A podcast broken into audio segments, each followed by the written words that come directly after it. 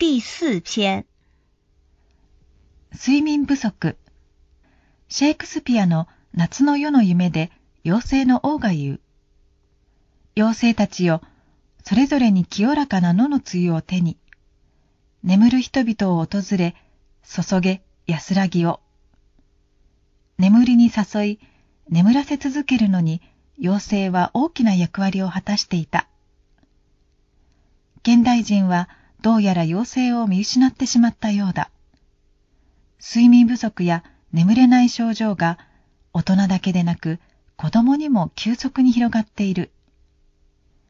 先日公表された全国の小中高校生約2万7千人を対象にした調査によると、高校生では6割、小学生でも3から4割が睡眠不足を感じているという。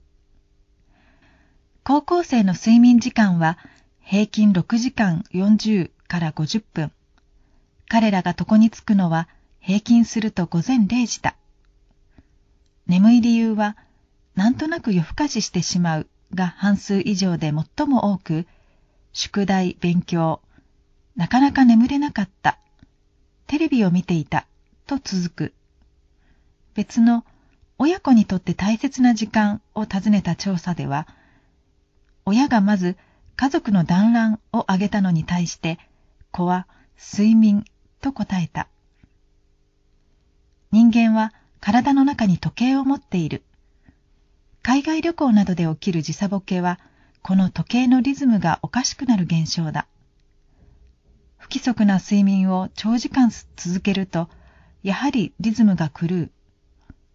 夜遅くまでテレビなどの明るい光を浴びていれば、体内時計の修正が十分には働かなくなる。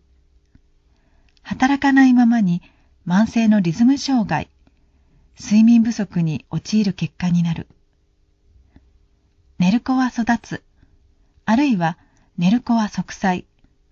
骨を作り、足りない部分を補う成長ホルモンは、眠っているうちに分泌されるのだそうだ。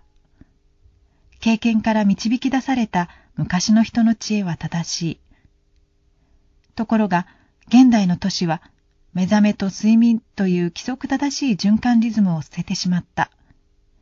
今の子供たちは、親たちがこしらえた夜型社会の影響を受けながら生きなければならない。